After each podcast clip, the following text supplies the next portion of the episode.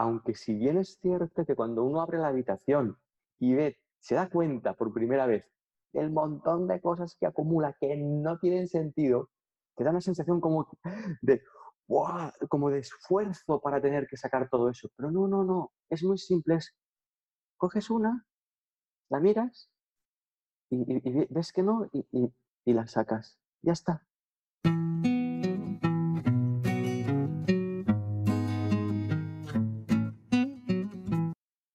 La bienvenida a una nueva charla minimalista. Hoy tenemos el placer de contar con Sergi Torres, Sergi, si no lo conoces, es conferenciante, es escritor y es divulgador de una nueva conciencia. Esta charla es una charla en la que hablamos sobre minimalismo, tanto físico como mental, y no solo eso, hablamos de relaciones, hablamos de conciencia, hablamos de presencia. Personalmente, para mí ha sido una charla intensa y muy reveladora y confío en que de alguna forma para ti también lo sea. Te recuerdo que tienes el vídeo con nosotros hablando directamente y nuestras caras. Y también tienes esta entrevista en formato audio y tienes además un post con todos los enlaces a cada una de las preguntas, los enlaces de cualquier cosa que hayamos nombrado durante la entrevista. Lo tienes también en sencillezpena.com barra ser. Y aquí estamos, ahora sí, con Sergi Torres. Eh, hola Sergi, bienvenido. Hola. Hola Lucía. Eh, lo primero que me gustaría compartir contigo es algo que, me apasiona y que me encantaría conocer tu, punto de vista o, tu visión al respecto. Yo me dedico al tema del minimalismo, acompañando a personas y especialmente acompañándome a mí misma eh, a un proceso de autoindagación a través de la revisión de mi casa, de mis finanzas y de mi agenda. He sido consciente eh, que que mi casa es un reflejo muy neutro de, todo lo que son mis procesos de pensamiento. Como hay un pensamiento que deriva en una emoción que me lleva a una acción y que me lleva a un resultado que yo veo ese reflejo en, mi casa, en este caso en mi espacio físico. Y me gustaría saber tu perspectiva en relación a esto, si la tienes. Sí la tengo, pero eh, debo reconocer que es una perspectiva que está en constante mutación. Pero donde estoy al respecto ahora es que para mí todo lo que me envuelve es un reflejo de mi modo de verlo. Y mi modo de verme a mí mismo es lo que genera esa consecuencia. Entonces, curiosamente, cuando uno empieza a hacerse, vamos a llamar, responsable o atento de lo que le envuelve y empieza a tratarlo con ese minimalismo o esa atención consciente, se da cuenta de muchas cosas. Por ejemplo, de cuantísimas cosas uno no necesita y cree que sí, por la, por la cosa de tenerlo, de saciar algo que en realidad no necesita ser saciado. Entonces, desde esa perspectiva, para mí es una herramienta más de autodescubrimiento. Así es como lo veo. Es, es bueno, es algo que, que comparto y me, en una de tus charlas recuerdo que tú hablabas de un concepto que era la necesidad de necesidades. y siento que, conectaba mucho ¿no? con esta perspectiva, como, como entramos en un proceso de, necesidades autoinfundadas que son infinitas, insaciables e inabarcables, como es, es un infinito de, de ahora necesito esto y después esto y después esto. Y es como una, una, una rueda que, no tiene fin y que siempre nos está alejando de estar aquí, porque siempre el aquí no es completo. Así es. Y, eso, eso, que acabas de decir es, es la clave. De hecho, toda necesidad tiene como origen una necesidad básica, intrínseca, inherente y profundamente íntima, que es necesitar conocerme, saber quién soy, ¿Qué hago en este mundo? ¿Por qué estoy vivo? ¿Por qué soy consciente? ese, ese elemento base, si no está cubierto, si no está reconocido, si no está saciado, genera toda una réplica de necesidades que tratan de cubrir esa necesidad original sin éxito, porque la gran necesidad es saber quién son. Como esa no está cubierta, genero necesidades más pequeñas que creo que sí puedo cubrir Pero cuando las cubro, como la necesidad original no está cubierta, creo otra. Y cuando la cubro, como no, y, y no paro de, son como los gremlins, cuando los mojas, ¿sí? No, no cesan de multiplicarse, hasta que llega un momento que te has olvidado de que solo hay una necesidad y de que esa necesidad está siendo cubierta en el instante en el que la atiendes. Olvidamos esto porque nos hipnotizamos por tanto movimiento de necesidades y nos convertimos en Homo sapiens, sapiens resolvedores de necesidades inventadas. Y esa especie es muy rara, es muy rara, porque inherente a él hay una imposibilidad de paz, una imposibilidad de, ah, ya está, es, esto. No existe eso en el ser humano. Mm. Em, me da la sensación de que está más o menos relacionado este concepto con como que hay una, una tendencia humana, no sé si incluso biológica, a, esta necesitis, o no sé cómo llamarla. Y también hay, hay todo un estudio, porque como yo me dedico a esto, también estudio mucho otros conceptos, ¿no? Como el neuromarketing y, y, cómo se puede condicionar el comportamiento humano o esta reactividad, esta tendencia intrínseca a través de determinados, usar determinadas, pues, o canciones o colores que motiven ese, eh, o que alimenten esa necesidad que, que, que tenemos de forma intrínseca. Y esto me hace cuestionarme cómo hasta dónde realmente somos libres en nuestras elecciones o incluso en nuestras decisiones en relación a las supuestas necesidades. Claro, la libertad esencial está en descubrir que eres libre de esas necesidades, que eres libre de la mayoría de pensamientos que piensas, que uno piensa que son verdad, que son, que son verdades tácitas, cuando en realidad son solo maneras de, perspectivas de ver la cosa. Pero si de nuevo usamos un espacio de honestidad y empezamos a mirarnos, empezaremos a descubrir esa libertad y empezaremos a ver, si me permites el uso del término, el minimalismo mental. Y eso es una de las cosas más sabrosas que existen hoy en día que significa darte cuenta de que no necesitas la grandísima mayoría de los pensamientos que piensas. Esto, esto es, esto es, es, imagínate una habitación llena de cosas y que no necesitas. Significa que ocupan un espacio que no les corresponde. Por lo tanto, las tienes que ordenar. Pero como las ordenas si no tienen su lugar, no tienen su sitio? Entonces las tienes que ordenar desordenadamente se llama acumulación. Ahora tú traslada esto a la mente. Imagínate cómo gestionas una mente para estar en paz cuando tienes un montón de pensamientos, de recuerdos, de, proyectos, de, inquietudes que no corresponden, no, no les corresponde estar en tu mente, no tienen su lugar. Les tienes que hacer sitio. Y el sitio que uno hace en la mente siempre es el espacio que puede ocupar nuestra conciencia presente.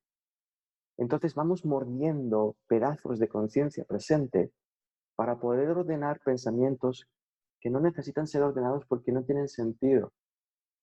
Eso para mí es muy hermoso verlo, aunque si bien es cierto que cuando uno abre la habitación y ve, se da cuenta por primera vez del montón de cosas que acumula que no tienen sentido, te da una sensación como de, como de esfuerzo para tener que sacar todo eso. Pero no, no, no, es muy simple. coges una, la miras y, ves que no y, y, la sacas. Ya está. Y coges una, solo escoger una, una, escoger una. Y te das cuenta de que con ese gesto estás ejercitando una musculatura, estás ejercitando un movimiento mental, que lo que hace es liberarte, lo que hace es recuperar un espacio mental para que la creatividad, la paz, eh, la alegría puedan campar, puedan jugar libremente en la mente, como cuando éramos niños y niñas. Hmm. Tengo un hijo de, que va a cumplir tres años y, me fascina su, su, curiosidad ante los retos. ¿no? Cuando ha aprendido a andar o ahora que está aprendiendo a hablar, es, tiene una, no sé si la palabra es pasión por aprender, que me recuerda que yo también la, tuve y la puedo recuperar. Y esto es algo que, aplico en, este caso en las revisiones eh, físicas, pero también como, como a nivel interior, en el ser consciente de que hay como distintas posibilidades. Yo puedo revisar desde la lucha, desde voy a por ello, voy a contra esto, pero también puedo revisar desde la curiosidad y desde el a ver qué descubro. Y él, él me ha permitido ver que estas dos posibilidades existen dentro de, de un mismo momento. Sí, además, si te fijas, la, ¿cómo llamarlo? No, viene la palabra, la operatividad mental que usan los niños y las niñas de esa edad es la de no aferrarse a ningún descubrimiento, porque toda su atención está puesta en disfrutarlo. Como toda su atención está puesta en disfrutarlo, lo llamamos pasión, no hay una necesidad de aferrarse a ello.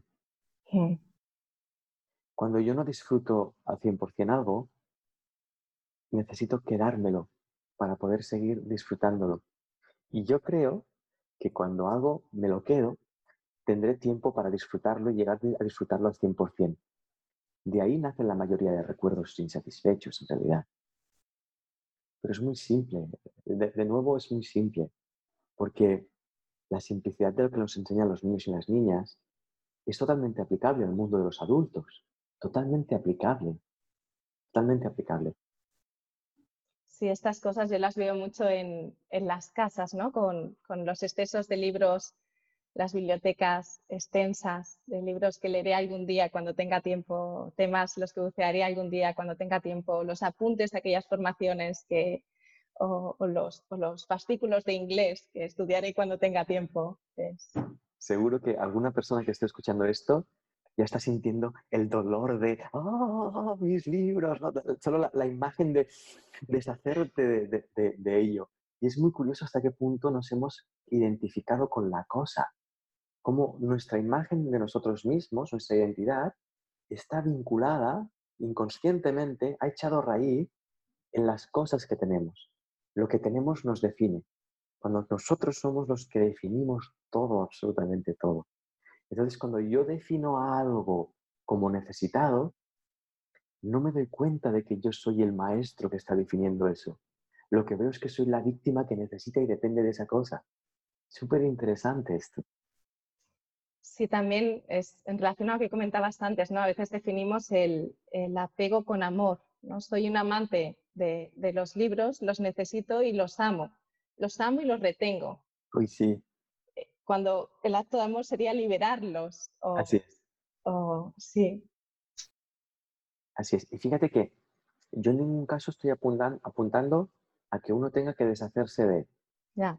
Estoy apuntando a que uno puede revisar. Mm. Puede revisar. Claro, si yo me doy cuenta de ese mecanismo, a mí naturalmente lo que, lo que se genera naturalmente, sin ningún tipo de esfuerzo, es a soltar y cuando suelto, no hay un proceso de renuncia involucrado. Cuando yo estoy renunciando a algo, significa que me estoy desprendiendo de un objeto del cual no me he desprendido emocionalmente ni mentalmente. Por lo tanto, no me he desprendido de nada. Pasaré, pasaré, o sea, me desprenderé del objeto, pero me quedaré aferrado a, a, la nostalgia, al sufrimiento de ay, ay, ay. Por lo tanto, sigue en mi biblioteca. Sí, desde aquí lo importante no es tanto que dejes ir o no el objeto, Así es. Que te identifiques o no como parte de tu identidad este objeto. Así es. Y cuando haces ese gesto, muchos objetos que tienen sentido en nuestra vida dejan de tenerlo. Y cuando lo dejan de tener, al igual que las hojas secas en otoño en los árboles de hoja caduca, pues el viento se los lleva, sin ningún tipo de esfuerzo por parte del árbol. Ningún tipo de esfuerzo. Mm.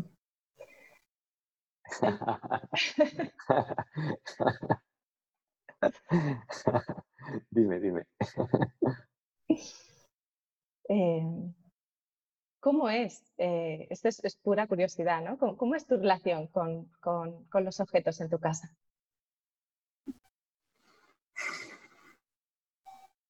Hay distintos aspectos. Uno es la relación que yo tengo con él desde el aspecto de poder descubrirme a mí mismo como ser. Eso parece un poco extraño, pero me, he dado cuenta muy recientemente de algo de lo que estoy disfrutando mucho. Descubrí la propuesta que Maricondo hace mm. acerca del orden de los espacios. Y en, la experimentación, en la investigación, me fascina investigar. Investigando cómo me soltaba ciertas prendas de ropa, agradeciéndolas, me daba cuenta de que estaba moviendo mi subconsciente.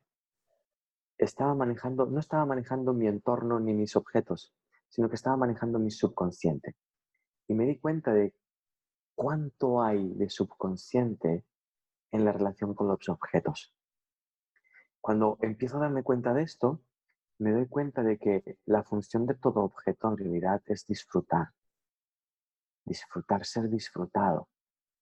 Y el disfrute máximo de un objeto es cuando en ese objeto tú te puedes reconocer a ti libre. ¿Qué significa? Que tú manejas un objeto sabiendo que eres libre de ese objeto. Ese es el máximo disfrute. Pero eso extrapolado a las relaciones, a los acontecimientos, a las ideas, a las emociones, a cualquier ámbito, a cualquier ámbito. En este, en este momento para mí eso es, es lo máximo, es lo máximo. Entonces, poder, por ejemplo, ver este cuadro de aquí, es el cuadro que pintó mi hijo hace muchos años, hay, hay un disfrute en la experiencia. Es, es, un disfrute muy íntimo, es muy íntimo. No sé si tiene sentido lo que digo, pero Sí, es poder disfrutarla sabiendo que si mañana ese cuadro desaparece, no pasa nada. Eso, eso es, eso por un lado. Y por otro, descubrir que hay objetos con los que no hay una relación de disfrute. Mm. Entonces, no tienen sentido. Si yo pienso un pensamiento del cual no puedo disfrutar, no tiene sentido ese pensamiento. No me define, no me representa. Entonces, hay objetos que no representan. Lo interesante de esto es cuando convives con más personas, en mi caso con dos personas más, sí. se abre un contexto más amplio. Y eso es muy, muy interesante también, porque los objetos con los que se relaciona mi hijo, también me relaciono yo, forman parte de, mi, de mi red de relaciones de objetos. Y eso es muy interesante también, porque uno pensaría que son sus objetos y no son los míos, pero hay una relación también con, él, con ellos. Y aprender a disfrutar de ellos también es un reto muy bonito. ¿Cómo gestionas esto dentro de casa? Este aprender a disfrutar. dejándome atropellar. Literalmente. ¿Qué quiero decir con esto? que cuando hay una situación de aprendizaje en relación a algo, uno al principio se siente incómodo. ¿Por qué? Porque el aprendizaje apunta a mi ignorancia. El aprendizaje lo primero que me dice es, eres ignorante respecto a esto. Y lo primero que experimentamos ante la, la ignorancia es la incomodidad. Entonces, empiezo a relacionarme con la incomodidad desde un aspecto minimalista. ¿Qué significa? Que no le añado objetos mentales a mi incomodidad, que no la defino, no la catalogo, no la desprecio, no la juzgo, sino que la observo y la vivo de forma simple. Esa simplicidad de relación con mi incomodidad me lleva a descubrir una aceptación muy simple, que es que ese objeto o esa situación o ese aprendizaje están ahí para mostrarme algo de mí que aún no he visto. Es como abrir una habitación de casa que no conoces. Y una vez la abres, tú puedes decidir qué objetos quieres que estén allí o no. No en base del rechazo, sino en base a esa actitud de aceptación y de disfrute. No sé si tiene sentido. Sí, uno de los temas eh, con las personas que, participan en, los espacios de, formación, que son, son formaciones grupales, los que hay como una estructura y después cada uno hace el, trabajo en su propia casa, por supuesto. Y después hay como grupos que se llaman tribus, ¿no? que son espacios de, acompañamiento y de espejos al final ¿no? de los propios procesos.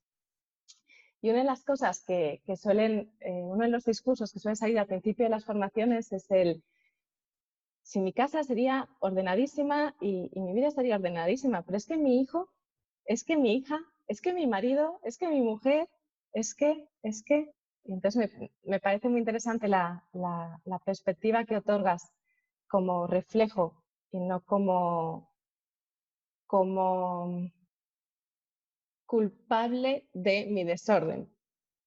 Mira, hay una cosa, Lucía, que para mí e, es, es básica y que no, no se usa normalmente. Y es la perspectiva de que realmente todo aquello que yo percibo se genera en mí, a través de mi manera de verlo. Por lo tanto, si yo estoy en mi hogar, en mi hogar hay una habitación que se llama habitación de mi hijo, esa habitación está en mi hogar. Si está en mi hogar, está en mí también. Entonces, esa habitación me muestra una parte de mí que si nos fijamos honestamente, si no se ciñe a mis leyes ordenamentísticas, la rechazo. Si yo rechazo ese espacio, estoy rechazando un espacio de mi hogar y eso duele mucho, porque estoy sacando del orden, de la unidad. El orden, el mayor orden que existe es la unidad. Ese es el mayor orden. Si yo rechazo la habitación de mi hijo, estoy desordenando mi hogar, intentándolo ordenar. Eso es imposible. Entonces, ¿cómo ordeno la habitación de mi hijo? A través de la ira, la rabia, a través de obligarle a ordenar, a través de no sé qué. Es, ese desorden personal, ya estoy desordenado. No puede generar orden. El orden mayor, de nuevo, es la unidad. Y de allí salen la paz, el amor, la comprensión, ese, ah, ese tipo de orden que tú extiendes solo con tu presencia. Y ahí va el gran reto.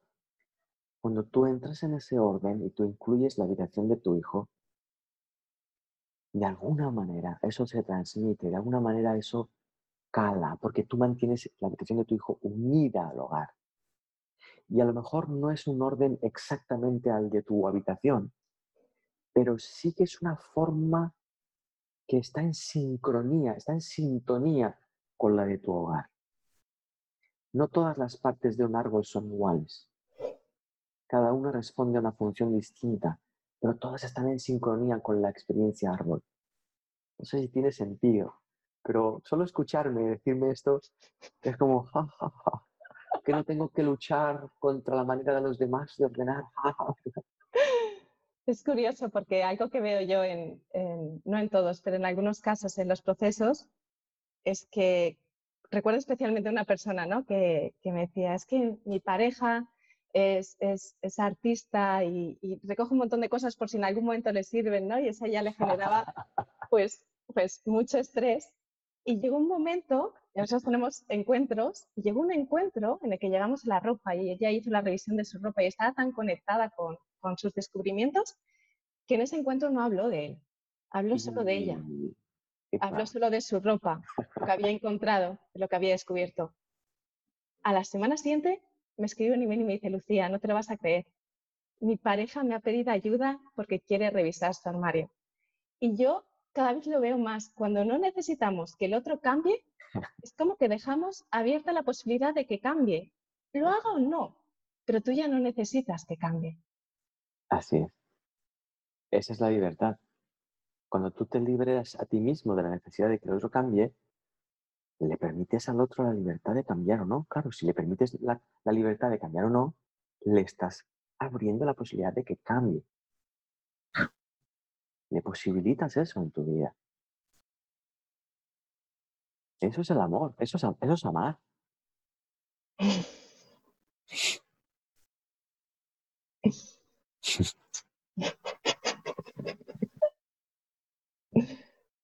Y aquí ya no hablamos de cosas. Aquí no hablamos de cosas. Podemos usar la misma palabra, pero la, profundidad que tienen ya se nos escapa de nuestro control y se nos escapa de nuestra pequeña manera de definir el mundo y las cosas. Todo cobra una magnitud mucho más amplia. Vas a ser hermoso. En el, cuando hablabas de los, de los árboles, hay un concepto que, que yo eh, es, eh, realmente he traído de, de, la alimentación, que es la bioindividualidad, eh, que traslada a la alimentación es que cada persona y en cada momento puede tener necesidades diferentes a nivel alimentación y yo esto lo, lo, lo he trasladado a la casa y a, y a las finanzas y, y, a la agenda, ¿no? El, como que el orden eh, es como este árbol, ¿no? Del que hablaba. Si, si mm. identificamos el, el, árbol casa, que tiene las distintas ramas según o las habitaciones o las personas, según cómo se quiera definir, también el árbol en sí pueden ser distintos árboles en distintas estaciones según los momentos de, de la vida y cómo eh, a veces soy consciente que el propio concepto de, de, orden o de minimalismo puede ser un limitante si nos lo encorsetamos como esto es. Y sí, y esto tiene que ser, y este seto va cortado así en cuadrado. y realmente eh, algo que veo en mí, que veo en otras personas, es que yo cambio, es coherente, que mis espacios cambien, que mi casa en este caso pues evolucione eh, conmigo. Y, y, en ningún caso, o al menos no me ha ocurrido, se parece obligatoriamente a las que salen en las revistas. Y si se parecen, será más por casualidad que no por, por necesidad. De hecho, el minimalismo tiene que terminar siendo una consecuencia y no un fin. Porque si el minimalismo se convierte en un fin, necesitaremos muchos pensamientos para llevarlo a cabo. Pero si el minimalismo es una consecuencia, significa que es la expresión de una mente minimalista, de una mente simple.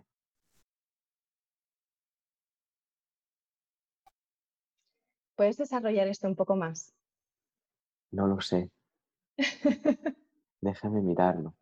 Vale. No, no lo puedo desarrollar más. Vale. De hecho, esto que acabo de hacer es un ejercicio minimalista. Hmm. Es mirar si aparece la idea y si no aparece, no generarla. Hmm. Seguramente esta es la propia respuesta. De, de hecho, si, si escuchas la necesidad de, de, desarrollar más esto que acabo de expresar, si la escuchas, es mucho más simple y minimalista que esperar a que aparezca un concepto más desarrollado. ¿Me explico? Espera un momento. Sí es la autoescucha de nuevo. Te, escuchas la necesidad y eso es un gesto simple. Hostia, mi necesidad es muy compleja. Tú escúchala. Verás que termina siendo solo una sensación. Y verás como la mente se acalla.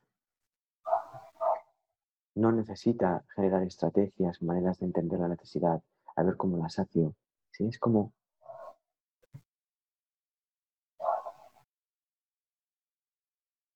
De hecho, fíjate cómo esta conversación se está minimalizando. Sí. Y eh, yo la experimento como sabrosa, cada vez más sabrosa.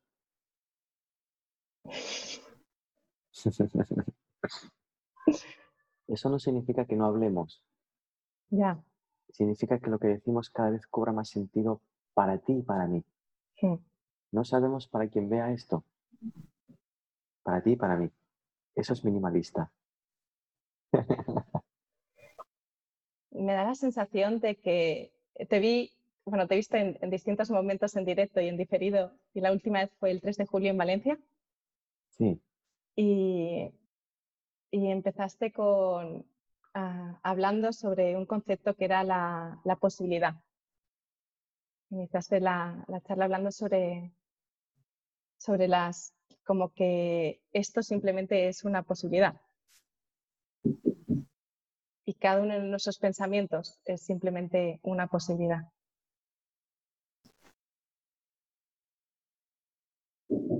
No sé exactamente por qué estoy diciendo esto.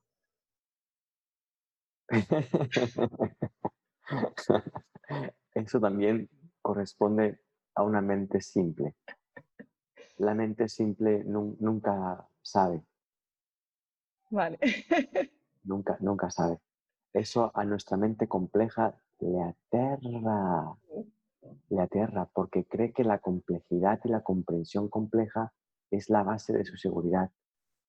Cuando en realidad la seguridad está en la paz y el silencio. ¿Vas descubriendo mientras vas hablando? ¿Vas escuchándote mientras vas hablando? Sin duda. Sin duda.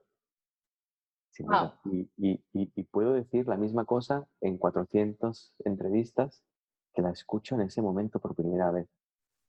Me habla, me descubre. Pero ese es el uso que yo le pido a mi mente.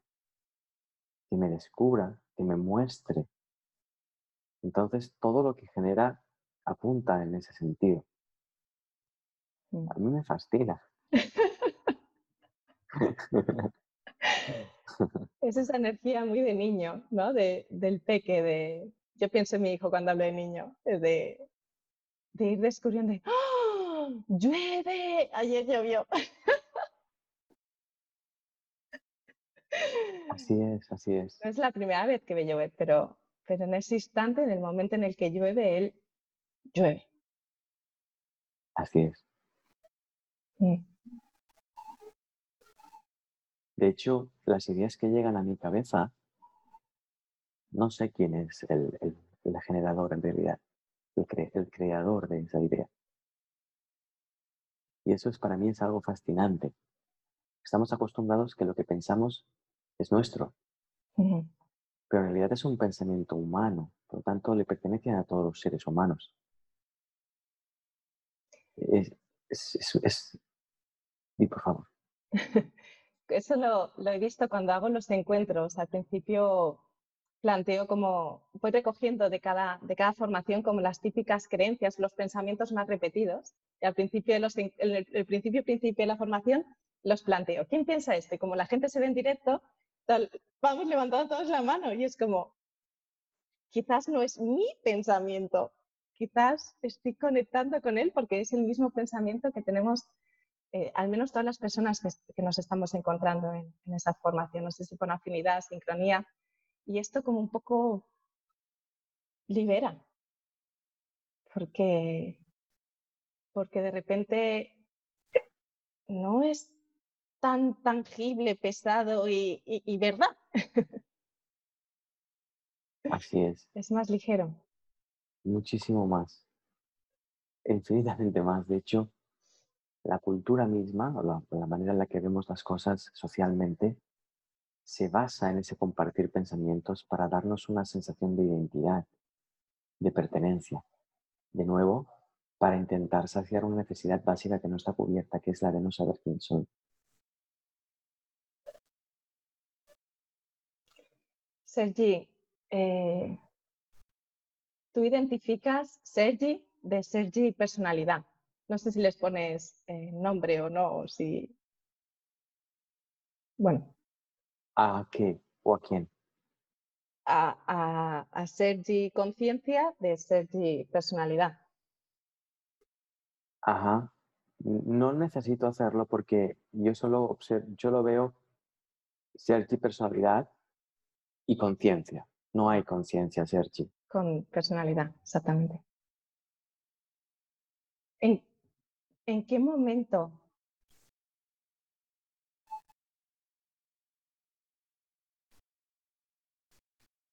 se me ha respondido sola? El efecto del minimalismo. Ahora paso yo a entrevistar. ¿Te importaría compartir, por favor, lo que has descubierto?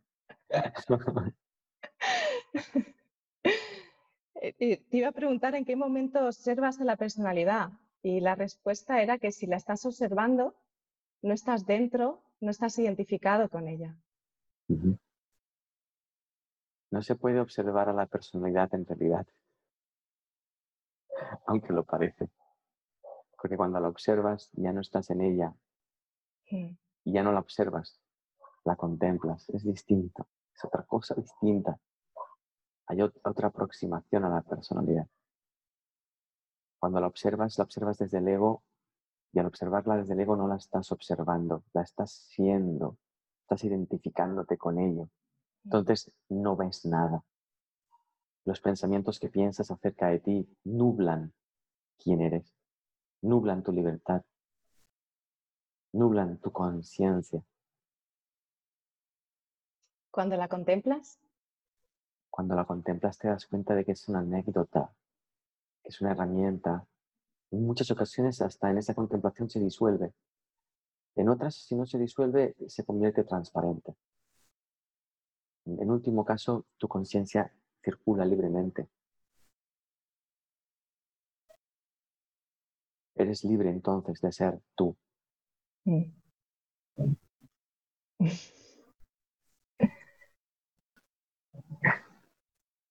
¿Cómo,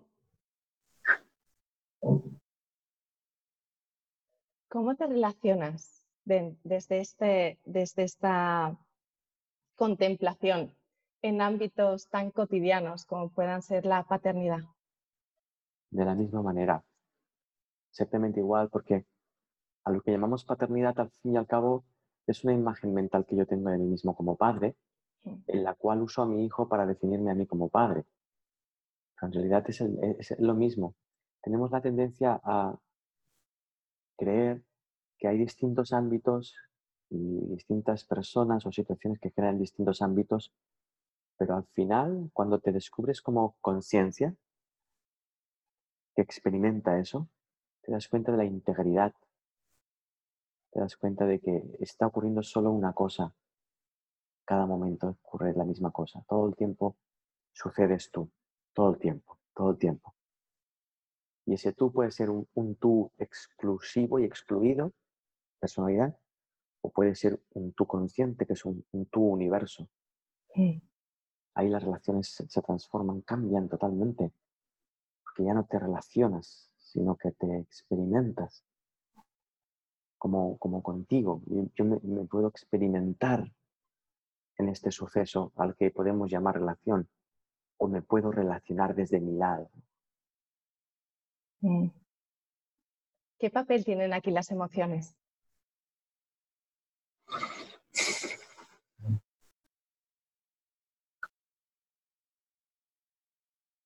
No sé qué papel tienen, pero el papel que yo les doy es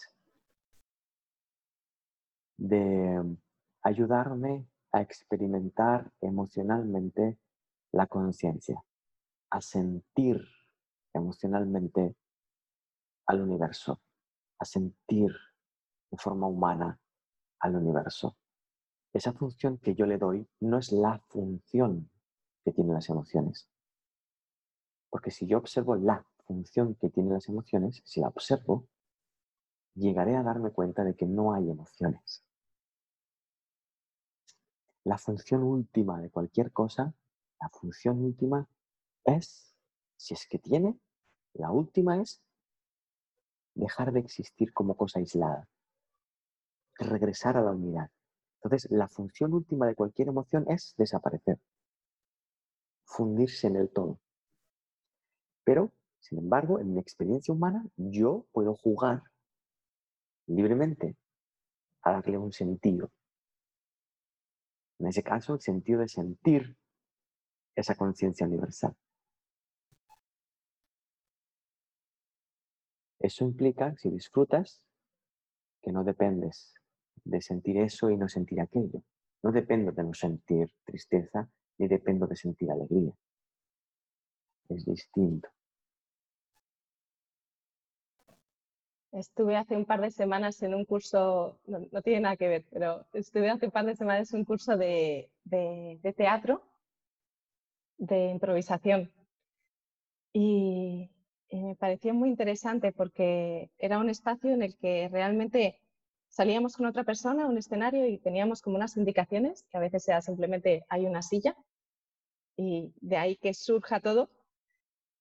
Y me fascinó especialmente como de, de la nada o del, del simplemente estar surgía toda una serie de, procesos a través de la, escucha, en este caso entre dos personas, y cómo, eh, según quien saliera, eran tan dispares y tan diferentes. En un caso concreto, eh, pues podía ser algo como muy cómico y una situación divertida entre dos personas que acababan eh, preparando una cena de Navidad y en otros momentos como, como situaciones incluso dramáticas de pérdidas o de muertes. Y, cuando acababa la representación, era como que en ese instante, cuando, cuando estabas ahí en, la parte actriz, actor, a, pleno, ¿no? A 100% con, con esa emoción, con esa vivencia, con esa situación, que no estaba preconcebida y cuando se acababa, se acababa con eso.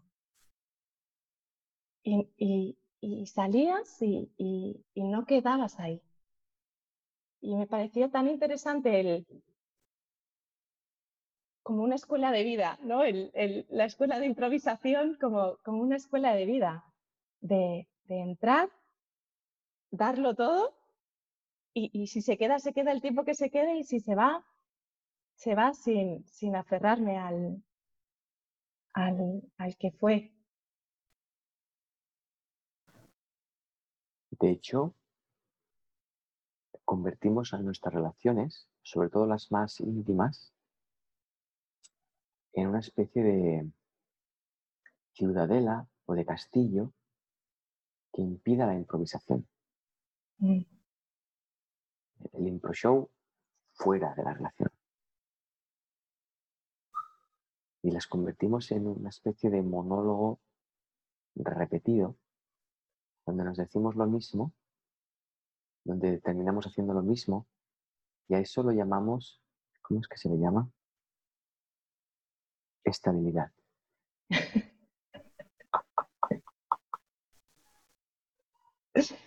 es tremendo. Entonces, cuando ocurre algo improvisado dentro de un marco de referencia de una relación, por ejemplo, te enamoras de otra persona, eso despierta a la relación, la despierta, la llama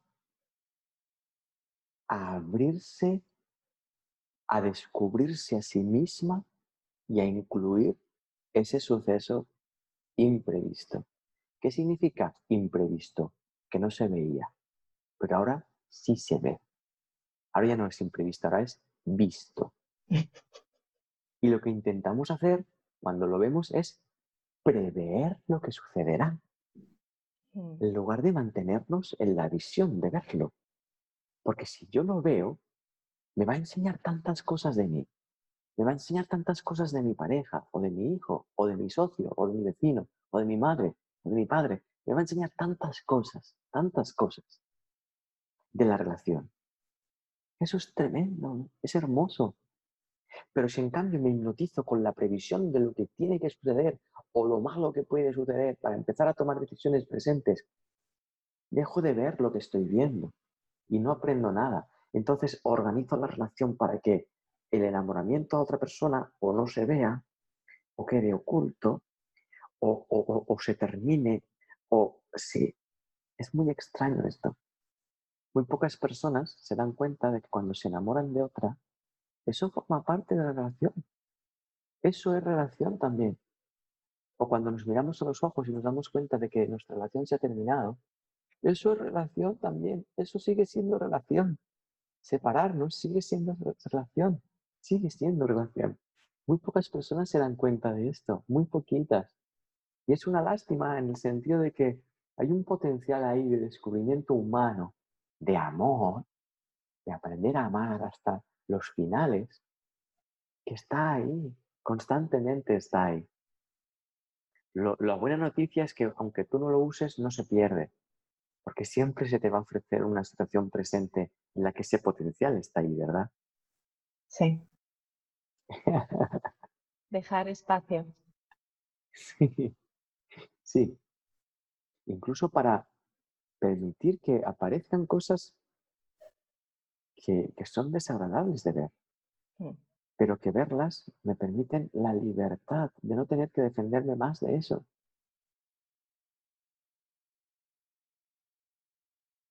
Gracias, Sergi. Uh, gracias también a ti por compartir esto. Estaba viendo ahora relacionándome con alguien de manera que al relacionarme con esa persona impida que llegue a sentir lo que yo no quiero que sienta porque me amenaza. O relacionarme conmigo mismo de una manera en la que yo no me permite a mí mismo sentir algo que si yo lo siento me va a amenazar. ¿Qué sentido tiene que una emoción me, me- me amenace si soy yo quien la siente a ella y no ella a mí? Me refiero a la emoción. ¿no? Sí.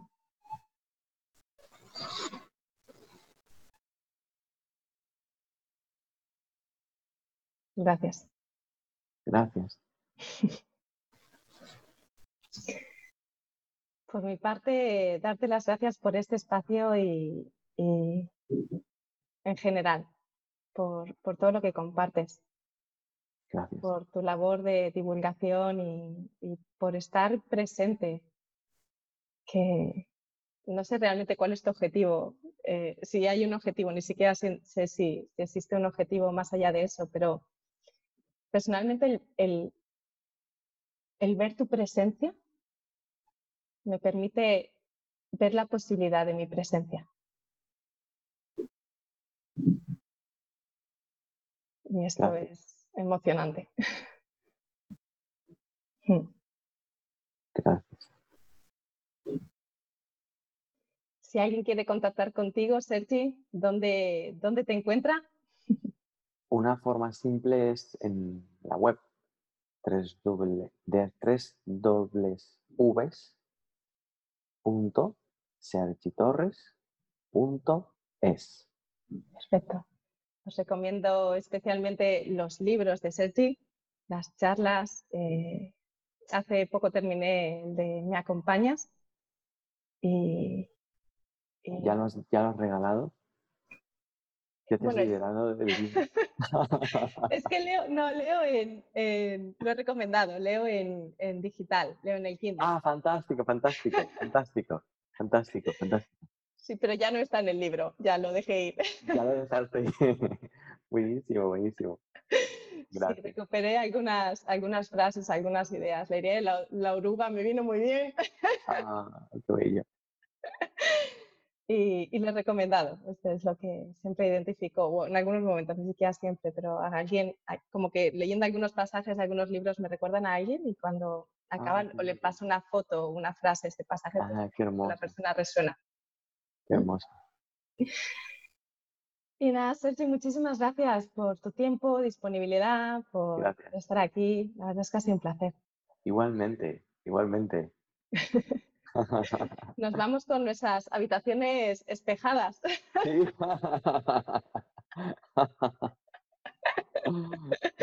Me parece que estamos en la misma habitación incluso. Sí. ¿Quién sabe? Sergi. Gracias. Muchísimas gracias, de verdad. Gracias. Gracias. infinitas.